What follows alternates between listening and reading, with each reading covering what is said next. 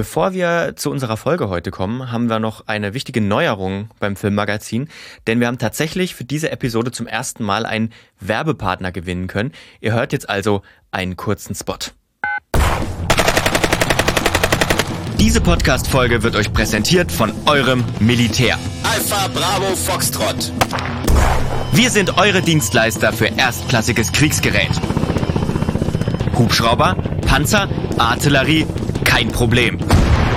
Lagerplatz reinigen und dann stillgestanden. Das Militär, euer zuverlässiger Partner für jeden Filmdreh. Mit fachlicher Beratung beim Drehbuchschreiben. Bucht jetzt unser rundum sorglos Paket. Militär, wir sind vom Fach. Krieg ist so ein starkes Wort. Nenn's doch lieber Auseinandersetzung.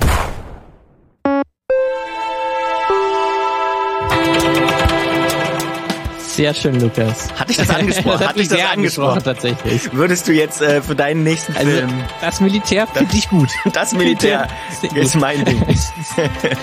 Sehr schön gemacht.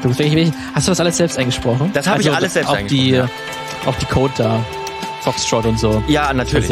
Ich habe auch gut. tatsächlich, ich habe auch tatsächlich die Geräusche alle selber gemacht Sehr in meinem gut. Mund. Auch selber auch ein, äh, natürlich aufgenommen in deinem Soundstudio. Hast natürlich auch ein paar AK-47 Na klar, und habe ich, M60 rum, hab rumliegen. ich rumliegen. Ja, Ist ja, gar kein, ist ja gar keine Frage, was man so hat. Ja, herzlich willkommen zu, zum Filmmagazin. Ähm, ich glaube, das Thema heute ist klar. Das Militär wird eine wichtige Rolle spielen heute, aber vielleicht nicht unbedingt ganz so werblich, wie man sich das oft beim Militär gerne wünscht. Boah. Ah, mal schauen. Ähm, aber zuerst mal, Martin, was machen wir und wer sind wir? Ja, wir sind das Filmmagazin. Wir sind ein wöchentlicher Podcast, der sich einmal in der Woche äh, eine Geschichte erzählt gegenseitig. Also einer bringt eine Geschichte mit. Wir haben immer für alle zwei Folgen ein Oberthema. Ähm, und wir sind, äh, ich bin der Martin, ich bin äh, freier Journalist und äh, neben mir ist äh, der Lukas. Auch freier Journalist und wir erzählen uns Geschichten, wie der Martin schon gesagt hat. Ähm, jetzt gerade ohne uns anzugucken, leider. Aber dafür könnt ihr uns sehen, wenn ihr zum Mhm. Das stimmt, Beispiel ja. diesen Podcast bei YouTube einschaltet. Dann äh, seht ihr auch das, was ihr normalerweise im Podcast in Anführungsstrichen nur hört. Aber es funktioniert natürlich genauso gut nur im Hören. Und unser Oberthema ist dann auch ähm, man neues. sagen, ein neues, Ja. ähm, obwohl es auch nicht ganz so neu ist. Wir haben quasi, wir hatten jetzt schon ein paar Mal auch schon die dieses Thema ähm, Propaganda behandelt und wir haben noch ein bisschen bisschen was ähnliches, äh, quasi was alles nicht unter Propaganda fällt, aber immer noch irgendwas, wo der Staat Ja. eingreift. Also wir haben es jetzt mal noch ganz äh, einfach Staat und Film genannt. Ähm, also sozusagen, wenn der Staat irgendwie eine Rolle spielt bei der Filmerstellung, Bewertung, Rezeption im Vorfeld, im Nachhinein, ähm, alles, was vielleicht sonst, in, sonst un- unter Pro- Propaganda fallen würde, alles, was sozusagen in den Zwischentönen passiert, dafür wollen genau, wir diese aber, aber nicht so richtig Propaganda Nicht ist. so halt richtig, ne? ja. Also eher so langfristigere Propaganda so, und Einfluss. Ja. Ne? Also Deswegen fällt es auch nicht unter Zensur. So, warum? Das wird auch jetzt in meiner Folge nochmal ganz klar eigentlich. Ja, staatlicher Einfluss auf Filmproduktion ist der sperrige akademische Titel. Ja. Ja, und wie am äh, Intro schon unschwer zu erkennen war, soll es bei mir heute um den Einfluss des Militärs auf Filme gehen. Genauer gesagt den Einfluss des US-amerikanischen Militärs auf Hollywood-Filme. Und ich möchte es heute mal ein bisschen mit einer anderen Prämisse oder auf einer anderen Grundlage tun, als äh, wir das normalerweise machen, denn wir arbeiten ja eigentlich ja, wie das eben so üblich ist, ne, mit ganz unterschiedlichen Quellen, um äh, eine Geschichte zu recherchieren. Wir lesen einmal natürlich einen Haufen Artikel, wir schauen Dokus, wenn es dazu Dokus gibt. Ähm, wir nutzen aber auch ähm, ja, Primärquellen natürlich. Ne? Das sind in erster Linie Filme selbst, manchmal aber zum Beispiel auch bei der vorletzten Episode, wo ich über Haie gesprochen habe äh, und warum äh, die irgendwie falsch repräsentiert werden. Da waren das zum Beispiel Erhebungsdaten, auf die man sich beziehen kann oder Zeitungsausschnitte aus dem Archiv von der New York Times oder so. Also ja, manchmal führen wir, führen wir dann auch Interviews, das hört ihr dann meistens in Form von, von O-Tönen. Also ganz normale journalistische Recherche, wie es eben im Rahmen von so einem, ich sage jetzt mal das böse Wort Hobbyprojekt oder Herzensprojekt wie diesem Podcast möglich ist. Also wir verdienen nach wie vor kein Geld damit. Also Noch, also sobald das Militär, Sobald das Militär nicht dabei ist, kommt, sagen wir natürlich gerne, klar, na klar. Geld. Ja, also wir haben auch kein Team oder so ähm, von den ganzen äh, äh, SoldatInnen, die uns zur Seite gestellt werden, mal abgesehen, die uns bei der Recherche helfen. Also sind wir fast allein. Nein. Ähm, ja, wir verlinken deswegen aber auch immer all unsere Quellen in den Show Notes. Also wenn sie offen zugänglich sind, natürlich als Link. Ähm, wenn man die Bücher dann kaufen muss, dann tauchen sie da trotzdem auf. Dann könnt ihr, wenn ihr das Geld investieren wollt, die auch nachlesen, nachvollziehen. Ähm, sind euch natürlich auch immer sehr dankbar, wenn ihr sagt, hier, guckt mal, ihr habt da irgendwie was übersehen oder schaut mal, das ist noch ein anderer Aspekt des Themas. Da sind wir natürlich gern offen, das könnt ihr uns ger sehr gerne sagen. Ähm, warum erzähle ich das jetzt? Also auf der einen Seite ähm, Transparenz, ist auch ganz nett mal. Ähm, auf der anderen Seite, weil ich mich heute vor allem auf eine einzelne Quelle stützen möchte und äh, das eher unüblich ist. Ähm, und ich will diese Geschichte dann natürlich nicht als meine eigene Recherche irgendwie verkaufen, sondern eher als Buchbesprechung, ganz klassisch. Denn es gibt zwei Leute, die haben sich durch Archive gewühlt, Interviews geführt und dann ein Buch geschrieben über den Einfluss von amerikanischen Sicherheitsbehörden in Hollywood. Es handelt sich dabei um Dr. Matthew Alford, Dozent an der University of Bath in England und Tom Secker, Herausgeber des Blogs spyculture.com. Ich halte das Buch mal in die Kamera. Es sieht, es sieht nicht so schön aus. Es ist, habe ich jetzt mittlerweile rausgefunden, es ist eigentlich ein, also es ist ein E-Book, äh, wie das im angloamerikanischen Raum so üblich ist, die Bücher eben weniger zu drucken. Und Amazon macht offenbar, entnehme ich zumindest dem hinten, dem Text Printed in Germany by Amazon Distribution GmbH in Leipzig. Ähm, ich ne, nehme an, für den deutschen Markt druckt Amazon E-Books aus. Hm, nett. Äh, ja, nett. Toller Service. Und da hat man, da kommt dann auch sowas zustande, wie dass die Contents ohne Seitenangaben sind, weil normalerweise klickst du in einem E-Book ja nur auf die mhm. Contents drauf. Naja, egal, sei es drum. Ich hatte es mir gekauft, weil ich dachte, es wäre ein schönes Buch. Ich hätte es auch einfach als E-Book lesen können. Aber es es lohnt sich. Warum? Das erfahrt ihr hoffentlich in dieser, dieser Folge. Aber wie gesagt, die, haben, die beiden haben bei ihrer Recherche was getan, was wir mit A, mit unseren begrenzten Ressourcen, B, mit unserer Zeit und eben auch, weil wir nicht in den USA sind, äh, was wir niemals hätten stemmen können, nämlich sie haben Dokumente gewälzt in Archiven ähm, in der USA, die durch den Freedom of Information Act ja, zugänglich gemacht werden müssen. Ähm, einige Beispiele sind dem Buch eben auch beigelegt, hinten abgedruckt. Das Buch heißt, ich habe, ihr habt, wenn ihr es, wenn ihr das bei YouTube schaut, habt ihr es schon gesehen. Es heißt National Security Cinema: The Shocking New Evidence oh. of Government Control in Hollywood. Ziemlich reißerischer Titel, aber im Prinzip geht es genau darum über den Einfluss, um den Einfluss äh, des amerikanischen Militärs auf den amerikanischen Filmmarkt und am Ende dann auch damit auf den weltweiten Filmmarkt. Denn Film ist auch Außenpolitik, wie sich noch darstellen wird äh, in dieser Folge, wie ich euch ähm, erzählen will. Und äh, wie gesagt, sie haben äh, diese, diese Quellen ausge, ausgewertet. Es wird in dem Buch über 30 Filme über 30 Filme gesprochen. Also ich habe mal grob nachgezählt. Über 30 Filme werden als Beispiel angeführt, ähm, ähm, wo man dann mitunter sogar auch ähm, Abfotografien von diesen Dokumenten hat, wo dann im Drehbuch rumgekritzelt wurde und so weiter. Äh, ja, wie eben Einfluss genommen wird. Aber ich greife jetzt mal vor auf das, was ich eigentlich gleich besprechen will äh, und fange jetzt mal besser beim Anfang an und will dann auch ein paar ausgewählte Beispiele vorstellen, die beiden auch in den Fokus rücken. Und ähm, ich konzentriere mich dabei so ein bisschen auf den Einfluss des Verteidigungsministeriums, also des Pentagons, was man so als Pentagon kennt, der USA auf Hollywood. Denn in dem Buch geht es zum Beispiel auch um Einfluss der CIA. Sie haben auch ähm, andere Geheimdienste noch im Fokus. Deswegen ähm, jetzt mal nur ums Pentagon. Und im Prinzip funktioniert dieser Einfluss laut der beiden Autoren nicht so, dass jetzt meinetwegen ein Film, deswegen die Abgrenzung zu Propaganda, dass ein Film jetzt äh, zu einem bestimmten Zweck produziert werden soll. Also dass das Verteidigungsministerium sagt, so, wir brauchen jetzt aber mal einen Film dazu. Das nicht. Und auf der anderen Seite die Abgrenzung zu Zensur. Es ist nicht so, dass jemand in Hollywood sagt, ich will jetzt den und den Film produzieren, geht dann ähm, zum Verteidigungsministerium, legt das Skript vor und dann gibt es entweder ein Häkchen oder eine Ablehnung oder Änderungswünsche. Das wäre ja Zensur, deswegen da nochmal die Abgrenzung dazu. So funktioniert das Ganze nicht. So funktioniert das nur, wenn du Unterstützung haben willst vom Militär bei deiner Filmproduktion. Warum solltest du das denn haben Warum wollen? solltest du das denn haben wollen? Deswegen äh, ist der Fokus eben auch sehr hier auf Actionfilmen. Man muss sagen, Actionfilm ist eins der, oder wenn nicht sogar das mit Abstand größte Genre in Hollywood. Ähm, weil irgendwie, es gibt ja zu allem, ne? Science-Fiction-Filme können Actionfilme sein, es können Historienfilme können Actionfilme sein. Ne? Action ist ja nur quasi eine Erzählform, würde ich jetzt einfach mal sagen, ähm, die genreübergreifend funktioniert. Und oftmals kommen da eben auch VertreterInnen des Militärs vor in diesen Actionfilmen. Warum also sollte man die Unterstützung des Pentagons haben wollen? Zum Beispiel, wenn du einen Panzer brauchst oder wenn du einen Hubschrauber brauchst oder wenn du auf einer ähm, Air Force Base drehen willst beispielsweise, dann funktioniert das so, dass du ins Pentagon gehst mit deinem Skript und um Unterstützung bitten kannst. Es gibt dort tatsächlich ein Büro dafür mit Angestellten, die, die da tätig sind und ähm, dann sagen, was möglich ist. Ja, eben BeraterInnen können dir zur Verfügung gestellt werden, eben bestimmte Arsenal, technische Beratung. Ähm, dafür musst du eben nur, in Anführungsstrichen, nur dein Skript vorlegen. Und das kriegst du dann mit, unter Umständen mit einem Haufen Kommentare zurück. Kommentare und Änderungswünsche. Manchmal sind das äh, nur in Anführungsstrichen einzelne Sätze oder so Zungenschläge, die verändert werden sollen ähm, oder einzelne Wörter. Das tut sicherlich nicht ganz so weh als Filmschaffende, aber manchmal, und zu einigen Beispielen komme ich, werden ganze Story-Elemente oder Figuren ausgetauscht oder verändert.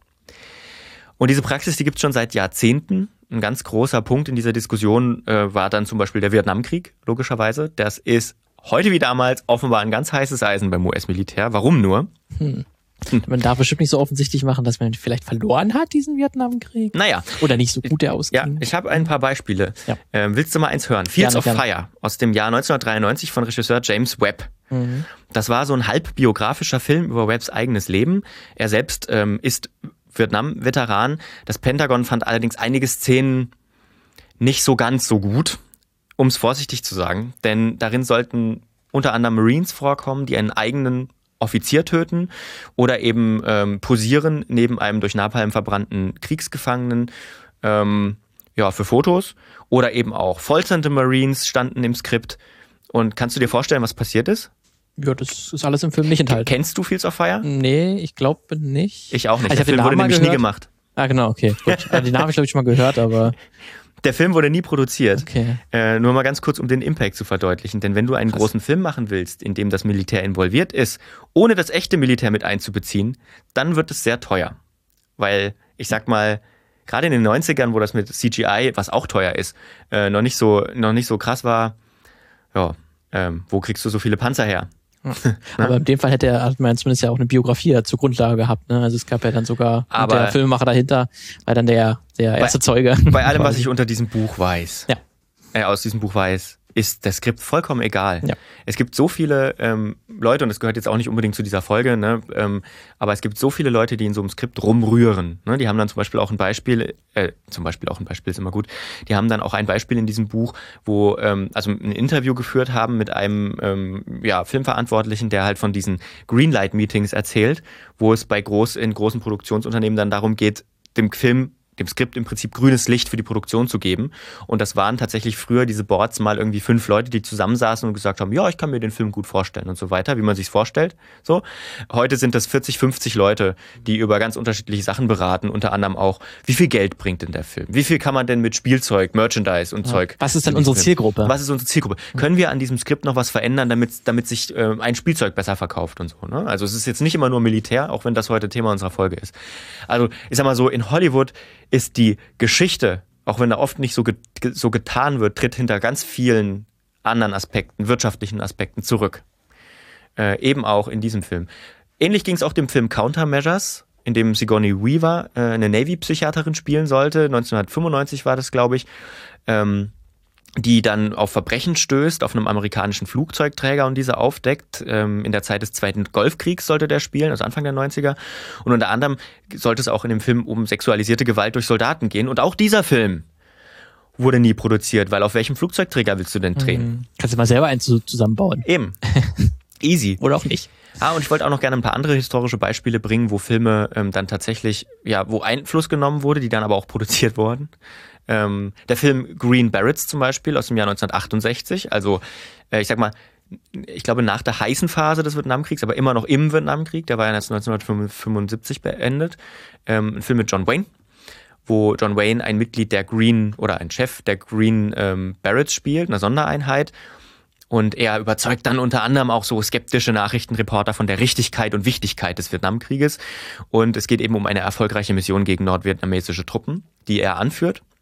Und das Pentagon hat jetzt nicht nur einige brutale Szenen abschwächen lassen oder John Wayne als amerikanischen Helden irgendwie eingreifen lassen, als ein südvietnamesischer Soldat Gefangene angreift, ähm, sondern, und das finde ich am besten, äh, hat sich das Ministerium auch erbeten, ähm, aus einer ja, früheren Version des Skripts doch bitte zu streichen, dass amerikanische Soldaten vorher in Laos waren, Nachbarland von Vietnam, denn das könnte sensitive questions hervorrufen. Mhm. Na gut, auf, ich meine, bezogen auf was? Fragen sind halt unangenehm, vor allem ja. wenn man ein Jahr, ein, ein, ein neutrales Land drei Jahre lang bombardiert hat mhm. und das gerne geheim halten will. Ach so, ja, mhm. blöd, blöd, blöd.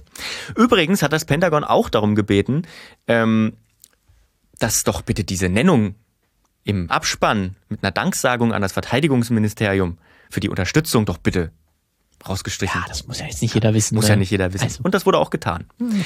Ja, solche äh, Einflussnahmen gab es zum Beispiel auch bei einigen James Bond-Filmen. Ähm, aber um den Bezug zu heute herzustellen, will ich jetzt nochmal über ein paar aktuellere Filme sprechen und komme zu Marvel. Mhm. Ja, habe ich mir gedacht. Denn auch darüber schreiben Alford und Secker in ihrem Buch. Und Martin, du warst doch so ein Riesenfan des Hulk-Films von 2003. Gab's, ja, tatsächlich, also ist tatsächlich ganz, ganz okay. Das Wenn man jetzt wusste ich noch. ja? Ja, ja, das, aber, deswegen, aber das meine ich, mein ich ernst. Wir haben, darüber, ernst? Okay, wir haben darüber mal gesprochen, weil okay. ich hasse, ich habe den Mann den Scheiße. okay, das stimmt, dann waren ja. wir das darüber mal ein bisschen gestritten. Ja, genau. Ähm, der war allerdings nicht von Marvel selbst produziert. Ja, ähm, war eine Universal. Ich glaube Universal. Ah, aber ich bin mir nicht 100%. Einer von den anderen großen. Ja. ähm, und ja, er gehört, er gehört auch noch nicht, er gehört auch nicht zum MCU, also zum Marvel Cinematic Universe. Und auch dieser Film wurde vom Verteidigungsministerium unterstützt. Und zwar in Form von Recherche, in Form von Fahrzeugen, Hubschraubern, Flugzeugen und eben auch beim Dreh auf einer Militärbasis. Kannst du dich zum Beispiel an dieses Labor erinnern, mhm. in dem diese ganze Forschung passiert? Ungefähr, ja. So ja. Das ist kein Militärlabor, sondern das ist ein ziviles Labor. Ursprünglich, in der ursprünglichen Version des Skripts, war es allerdings ein militärisches Labor. Aber wie sieht denn das aus, wenn so dubiose Machenschaften in einem Militärlabor stattfinden? Ja. Weißt du noch, wer der Hauptantagonist war aus dem Film? Äh, ja, das war dann der, der Vater von, von Bruce Banner. Ähm, der, aber der hatte fürs Militär gearbeitet? Äh, das, der, na, also es genau. gibt, es gibt ja noch den General Ross auf jeden Fall. Genau, also es gibt, mhm. glaube ich, drei. Es gibt diese, äh, es gibt diesen, diese, also den General Ross, der der Vater von, von, von Dings ist. Wie heißt die, wie ist der Vorname? Äh, also von äh, dem nächsten Teil war es von Liv Tyler, glaube ich. Nee, das war der Teil. Genau, aber das war dann die Fortsetzung, da war es Liv Tyler, die Freundin von ja, Bruce Banner. Ich genau. weiß nicht, in dem Teil. Der Vater von Liv Tyler. äh, von der Liv Tyler in der Zukunft. Ja, in der Zukunft. Genau, ja. das, äh, dann, dann eben der, der Vater aus der Vergangenheit sozusagen. Ja. Und Major Glenn Talbot, das ist der, der ihn so verprü verprügelt. Das ist so dieser, dieser Schlägertyp, ähm, der ihn dann verprügelt und dazu quasi zu dieser Hulk-Entwicklung treibt mhm. damit. Und der ist ein Ex-Militär. Ei. Ja ähm, der für ein privates Unternehmen arbeitet. Und rate mal, wer sich das so gewünscht hat. Das Militär. Hm. Übrigens auch in den Credits zu diesem Film wird das Pentagon nicht erwähnt. Okay. Und das war ursprünglich eigentlich geplant, dass der ein richtiger Militär einfach. Und Soldat diese Basis ist. eben auch eine Militärbasis, Militärbasis ist. Mhm. Ja. Iron Man 1 mhm. ist ein eher gemäßigtes Beispiel, wenn man gemäßigt in dem Zusammenhang überhaupt verwenden kann. Ähm, dem wurde anfangs ja sogar nachge nachgesagt, relativ militärkritisch zu sein. Weil Tony Stark ja sozusagen seine Firma umbauen will und die Waffenproduktion einstellen will. Aber ist dir mal aufgefallen, wie der Film eigentlich ausgeht und was, was, also, was Tony Stark eigentlich dann ist? Äh, viel zu reich. Ähm, ja, also, aber weiterhin ein Waffenproduzent. Halt ja, nur für seinen eigenen Iron Man -Anzug. Genau, für seinen eigenen, ja, ja.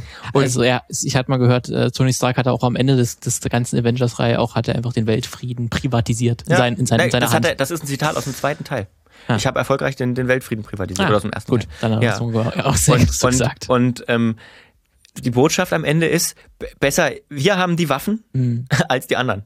Weil wir gehen ja damit wir gehen ja damit vertrauensvoll um. Das zieht sich ja durch sowieso durch ganz viele Marvel-Filme ja. durch, dass ähm, große Macht können halt auch nur große Männer vor allen Dingen äh, ja. äh, tragen und damit gut umgehen, ähm, weil die halt wissen, wie, wie man das richtig einsetzt und halt bloß nicht das irgendwie ja. in der demokratischen Kraft in die Hand geben, sondern das müssen halt die guten Einzelpersonen. Da kommen wir auch gleich dazu. Matthew Alford und Tom Secker übrigens, äh, laut den beiden, ähm, die schreiben, es gab eine frühere Version des Skripts von Iron Man, die äh, ganz, also von 2003 sogar noch, der Film ist von 2008, ähm, die sehr militärkritisch war. Da lebte dann auch der Vater von Tony Stark noch und hat zusammen mit dem Bösewicht, äh, mit einem Bösewicht aus dem zweiten Teil, diesem anderen Magnaten, ähm, zusammen diese Firma, also die Stark Industries.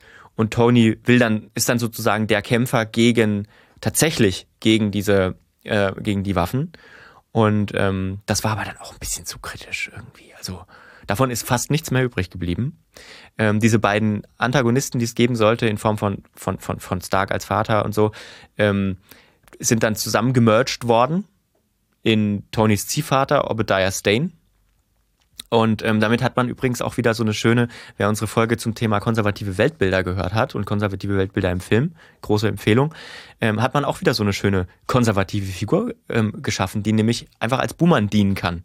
Es sind immer Einzelpersonen, die schlecht sind. Nicht das System ist schlecht, sondern Nein, das sind genau. die, die das dann Ja, ausnutzen irgendwie, Genau, das von das System, das System muss nicht kritisiert werden, das funktioniert. Es gibt nur an der einen oder anderen Stelle mal ein faules Ei. Ja. So funktioniert Iron Man. Und ähm, bei Iron Man 2 ist das Ganze dann noch, noch viel, viel schlimmer. Äh, Mal abgesehen davon, dass es der wesentlich schlechtere Film ist.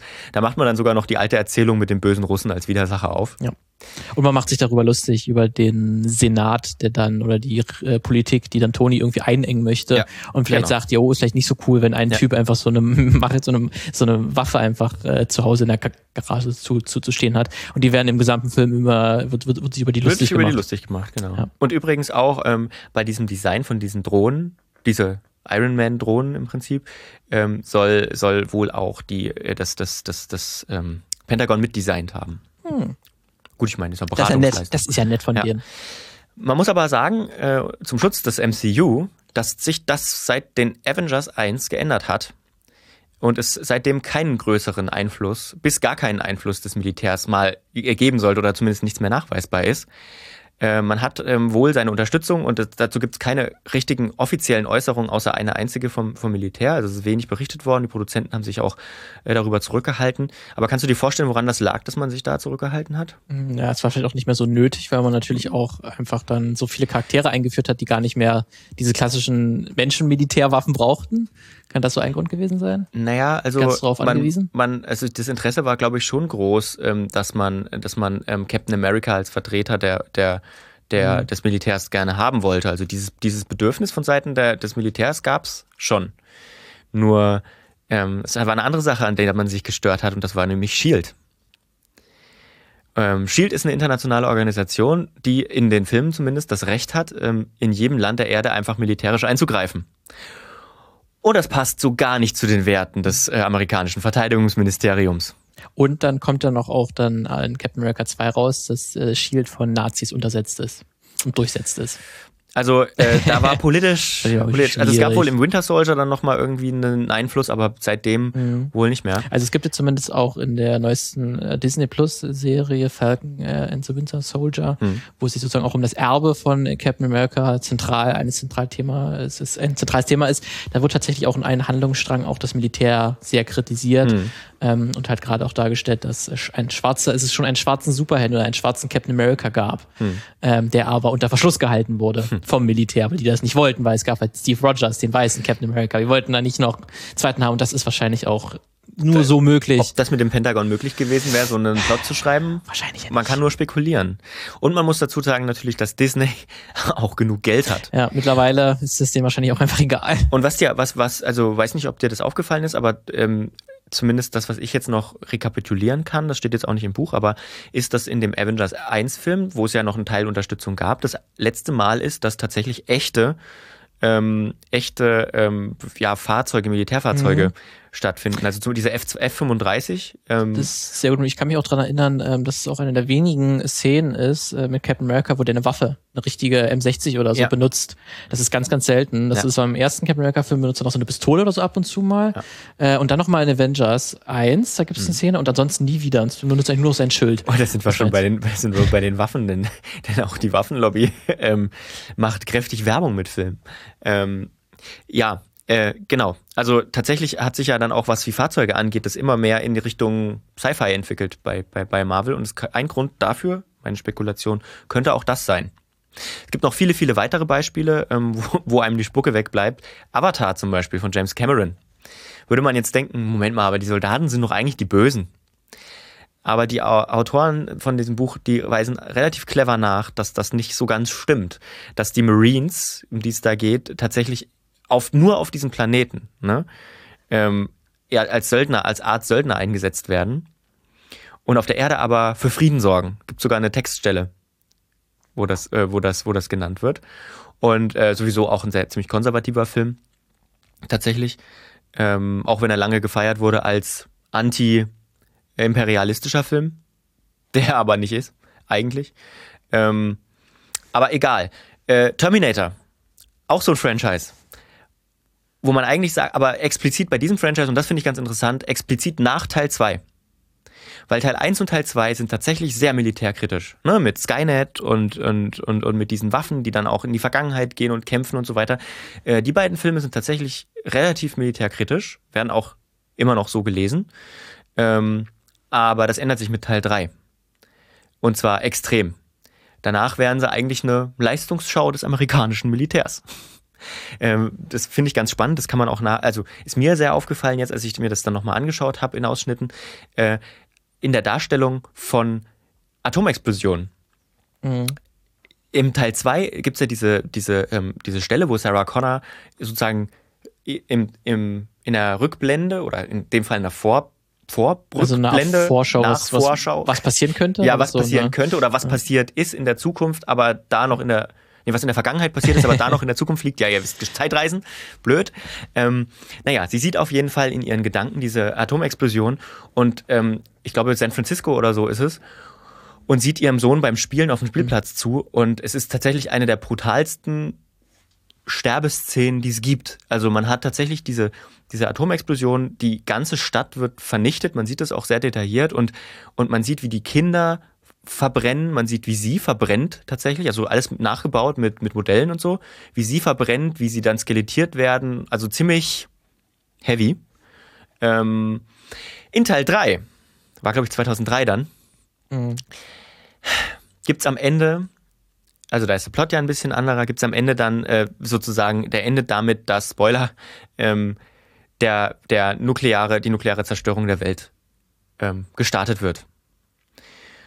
Und das Ganze äh, wird so dargestellt, dass halt die, die Atomraketen losfliegen auf der ganzen Welt und dann einschlagen in so einer Perspektive auf die Welt. Und es sieht wunderschön aus. Mhm. Also, also, von oben heraus, das von, keine ja. Menschen, die du siehst, das ist Nein. irgendwie was, was Man sieht passiert. die Erde, wie diese Pilze da wachsen im Licht und dazu läuft noch klassische Musik im Hintergrund.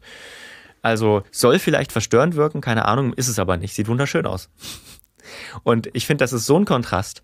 Und dazu kommt auch noch im, im dritten Teil, äh, im vierten Teil dann, ähm, der eigentlich ja nur zehn Jahre danach spielt, spielt zum Beispiel Strahlung kaum eine Rolle. Man kann auch wieder rausgehen. Ja, die haben alle sehr viele Jodpillen äh, genommen. Klar, das, das ist alles überhaupt gar kein, kein Problem.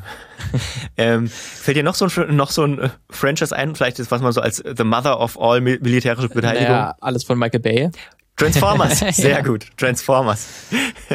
ähm, die Autoren des Buches bezeichnen das übrigens als Military Porn. Ja, das ist zutreffend. Kann man so sagen. Ähm, auch so zur Hauptzeit des Drohnenkrieges, ne, so ein mhm. Film über Roboter raus, oh, schon nett. Übrigens, hier vorne auf dem äh, Cover ist auch Michael Bay drauf sehr gut. des Buches. Ja.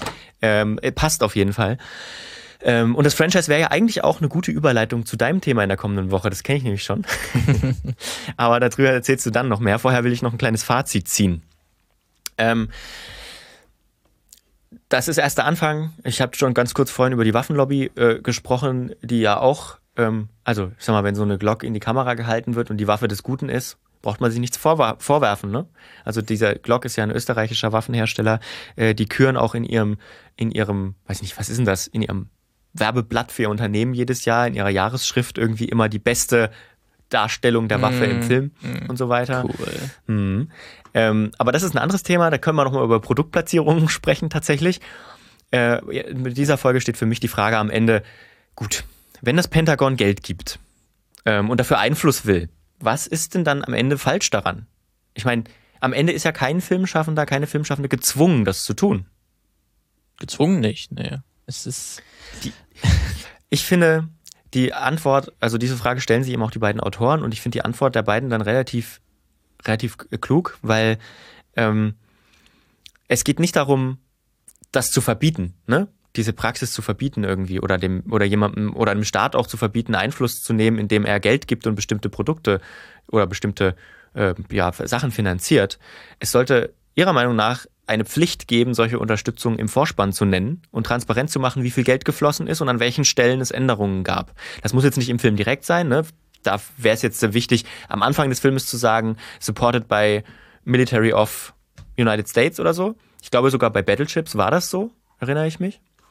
Oh ja. Das wäre das wär wär, auch so ein Beispiel für ja, das wäre so die das, das wäre so die die die die die das kleinste und dann kannst sollst du eben ganz einfach nachschlagen können, wo das Skript verändert wurde und das würde nach Ansicht der beiden eben dazu führen, ähm, dass man weiß, worauf man sich einlässt vorher. Und ich habe da vielleicht auch ein Beispiel aus meiner, also letztens mal habe ich einen Film geguckt, äh, Sputnik, ein russischer Film, ähm, ohne jetzt sagen zu wollen, dass das in Russland wesentlich besser läuft. Ne? Ich habe keine Ahnung, wie das in Russland läuft, aber da ist mir das eben eingefallen, wie viel das bedeutet, ähm, wenn sowas schon im, An ab, äh, im, im Vorspann steht. Weil da war zum Beispiel ganz klar am Anfang, ähm, da stand mitproduziert von ähm, dem russischen Kulturministerium. Hm. Oder äh, da kann, weißt du, worauf du dich einlässt, wenn du den Film guckst. Genauso wie, wie in Deutschland ist es ja oft so, ähm, dass ganz am Anfang ist ja auch natürlich Werbeeffekt, ganz oft steht, Filmstiftung so und so weiter. Ne? Ich will jetzt auf keinen Fall diese, diese, diese Filmförderung in Deutschland vergleichen mit dem US-Militär, ne? das will ich nicht machen, aber du weißt schon, worauf du dich einlässt. Du weißt, wer finanziell hinter diesem Film steckt. Und das finde ich schon gut, der Transparenz halber. Das ist auf jeden Fall das Mindeste eigentlich, was man erwarten kann. Und das ist, man kann vielleicht auch fragen, warum das Militär sich so sehr davor scheut, ähm, auch mal kritisch vielleicht dargestellt zu werden. Also die Antwort darauf ist klar, aber dass sie das, könnte man wahrscheinlich auch mal einen Dialog starten, dass es auch okay wäre, wenn die sich kritisch darstellen lassen oder so. Das ist ja auch alles bekannt, äh, was mit einem, was, was das Militär auch äh, getan hat. Ähm, ob das denn so furchtbar wäre, wenn dann auch mal in einem Blockbuster, dass irgendwie zumindest selbst mal ein, ein Offizier gezeigt wird, ähm, der korrupt ist oder so. Ja. Du kannst es ja dann wenigstens Das- immer noch auf das Individuum schieben. Das machst du ja sowieso. Man Das wird das man sowieso ständig sowieso, gemacht weißt du? in den USA. Deswegen. Aber ähm, also, was ich da ganz spannend fand, ist auch in diesem, ähm, äh, bei dieser Vietnam-Thematik steht in dem Buch auch ein Zitat von diesem einen Menschen, der bei der äh, der Chef ist von diesem Büro, das das alles organisiert, also diese Zusammenarbeit organisiert. Das ist sozusagen der Mann des Pentagons in Hollywood. Äh, Bar heißt der, glaube ich, oder so, oder Gar. Ähm, und der, ähm, der sagt das, äh, der sagt ähm, über so eine Vietnam-Situation, die ich jetzt nicht beschrieben hatte, sagt er, ja, ja, das ist, hat zweifellos stattgefunden, aber warum sollten wir denn ein Interesse zu haben, äh, Interesse haben, einen Film dafür zu bezahlen, dass dann bei den Leuten hängen bleibt, dass das Alltag gewesen wäre und keine schlimmen Mhm. So, das war ja Einzelfälle. nur eine ganz große Ausnahme. Ganz große Ausnahme. Ah, Tja. ja. Ja, ja. Also das Buch ist, finde ich, sehr interessante Lektüre. Ja. Reicht aber, wenn man sich als E-Book kauft, weil der Druck ist nicht der Rede wert. Kann man sich sein Kindle auch ausdrucken. So. Ja, wir beim Filmmagazin sind da auf jeden Fall wesentlich ehrlicher. Ne? Wir nennen unsere Sponsoren ganz klar. Das stimmt. Das stimmt. Nochmal da- das Militär. Das Militär. Das Militär. So, jetzt haben wir, glaube ich, unseren Sold erfüllt. Ja, schön. Äh, das war's äh, mit meiner Folge heute. Ich bin gespannt auf deine nächste Woche. Ich habe schon kurz angeteasert, worum es geht, aber ohne zu sagen, worum es geht. Oh mein Gott. Ähm, jo, ist noch was zu sagen? Ja, folgt uns doch. Teilt unsere Folge, schreibt allen Leuten, die ihr liebt. Jo, hört das Filmmagazin. Das Filmmagazin ist Ärger. gut. Es Also- ist gut. Es ist gut. Ansonsten Ähm. kommt das Militär ähm, und prügelt euch das kommen rein. Unsere, kommen unsere Freundinnen beim Militär. Ja, und Ich prügeln euch die Kopfhörer äh, ins Ohr mit dem, mit dem Filmmagazin drauf. Ja, weißt du, was richtig eklig ist? Was? Die, die lassen die Kopfhörer schnappen, weißt du? Oh. Diese, also jetzt sowas hier, ich halte das jetzt mal, ich Ja, halte ich das glaub, mal, ja, also das- harte Kopfhörer und man hört es auch im Ton, warte. Wenn das so an, Das an, wollt wenn ihr das nicht. an Das wollt ihr ranschnippt, nicht. Das das wollt ist ihr richtig nicht. schmerzhaft und das machen die mit euch, wenn ihr das Filmmagazin nicht teilt. Richtig, richtig. Also, Deswegen macht's lieber. Macht's so, lieber und äh, wir hören uns dann nächste Woche wieder. Richtig. Dann bis dahin. Tschüss. Tschüss. Eine Einfachtonproduktion 2021.